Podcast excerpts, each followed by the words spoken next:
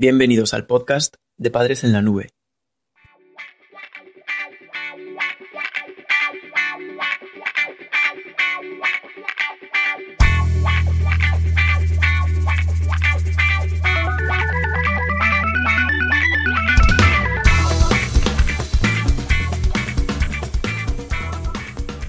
Hola, madres y padres en la nube.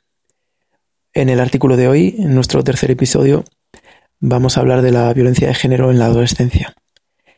Hace unos días Lady Gaga lanzaba su última canción, que está dedicada a las mujeres que sufren agresiones sexuales.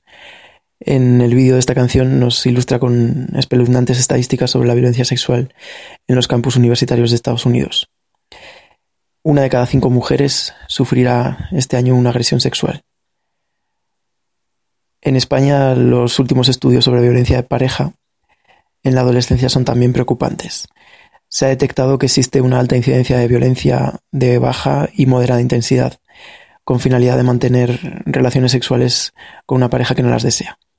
Y curiosamente se ha detectado una buena aceptación social de este tipo de violencia, con lo cual vemos que socialmente eh, digamos que esta violencia no está tan mal vista. Las cifras en España son también alarmantes. Un 90% de los encuestados afirma haber agredido verbalmente a su pareja y un 40% asegura haberla agredido físicamente alguna vez. La violencia de género en adolescentes se evidencia cada vez más en, nuestra sociedad. Las parejas jóvenes muestran una falta de habilidades para la comunicación, la asertividad y la empatía, y esto les lleva a frecuentes peleas y episodios violentos en la convivencia. Te vamos a explicar cómo tu hijo experimenta la vida sentimental durante esta etapa y qué factores pueden ayudarte a entender sus relaciones de pareja. Entonces la pregunta que nos hacemos como padres es si mi hijo puede llegar a ser un agresor o un agredido. Tenemos claro que la etapa es una la etapa adolescente es una etapa de descubrimiento del mundo social.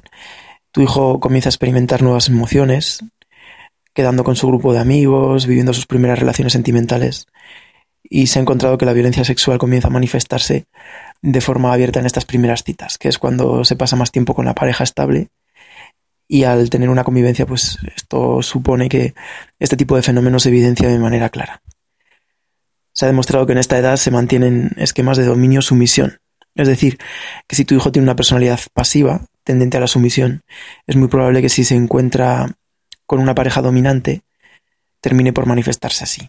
Es decir, sea sumiso ante esa pareja dominante. Y al revés, si es un carácter dominante, y está ante una pareja sumisa, se reafirmará en ese carácter y tendrá tendencia a ser dominante. En cuanto a los factores de riesgo de agresión, las investigaciones que hemos podido valorar sobre el tema han encontrado que los adolescentes agredidos tienen un perfil tipo que reúne habitualmente alguna de estas características. Mm, o bien ser mujer, haber nacido fuera de España, obtener bajos resultados escolares, tener una percepción de su imagen corporal distinta a un peso apropiado, sufrir de algún tipo de desorden alimentario, mantener conductas sexuales de riesgo, consumir algún tipo de drogas, tabaco o alcohol, percibir su propia salud como regular, mala o muy mala, o experimentar malestar psicológico. De todas estas características que hemos visto, estas nueve características, cuantos más puntos de esta lista tenga tu hijo, más probable será que sufra como víctima de violencia en sus relaciones sentimentales. Y para dar solución a este tema, os vamos a plantear tres estrategias de cómo prevenir la violencia sexual en mi hijo. Toda la evidencia experimental apunta a que hay tres habilidades clave para que tu hijo se proteja de las relaciones dañinas y no se convierta en un maltratador. Ambas. Por un lado, la primera, la comunicación emocional. Es la capacidad para expresar los propios sentimientos a la pareja y de ser franco con las vivencias que se experimentan hacia el otro. Esta habilidad deriva del conocimiento de uno mismo y de la capacidad para detectar y clasificar las propias emociones. Verás que tu hijo tiene una buena comunicación si es capaz de discutir con tranquilidad, si en casa busca información externa o apoyos en otras personas para respaldar sus puntos de vista. Es decir, si es una persona que comunica y es capaz de expresar bien sus puntos de vista y su percepción del mundo. El segundo punto importante, el primero recuerdo, era la comunicación emocional. El segundo es la asertividad. La asertividad es la habilidad para saber decir que no. En el fondo es una forma de expresión de la libertad personal y depende de la autoestima y la valoración que tenga tu hijo de sí mismo. Y el tercer punto es la empatía, que es una aptitud para ponerse en el lugar del otro y comprender sus sentimientos y emociones. Es decir, tenemos la comunicación emocional como primer elemento, la asertividad, que es esa capacidad para saber decir no, y la empatía, que es la capacidad para ponerse en lugar de otros.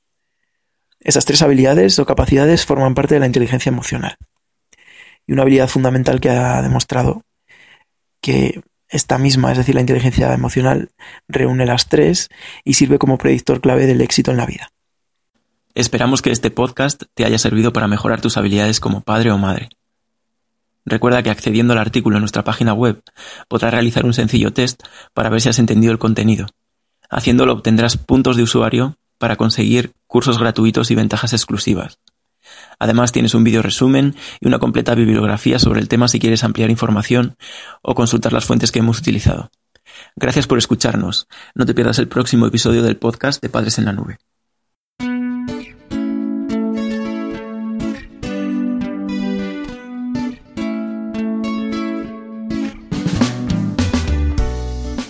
El podcast de Padres en la Nube se distribuye bajo licencia Creative Commons. Puedes copiar, distribuir, promocionar y compartir este podcast siempre que menciones el nombre del autor y lo distribuyas con una licencia igual a la que regula la obra original. Toda la música que has escuchado en este capítulo pertenece al álbum Funky Stereo del grupo Pierre Blipas Ligne. Podcast creado y distribuido desde España por Félix Martínez. Padres en la Nube 2015.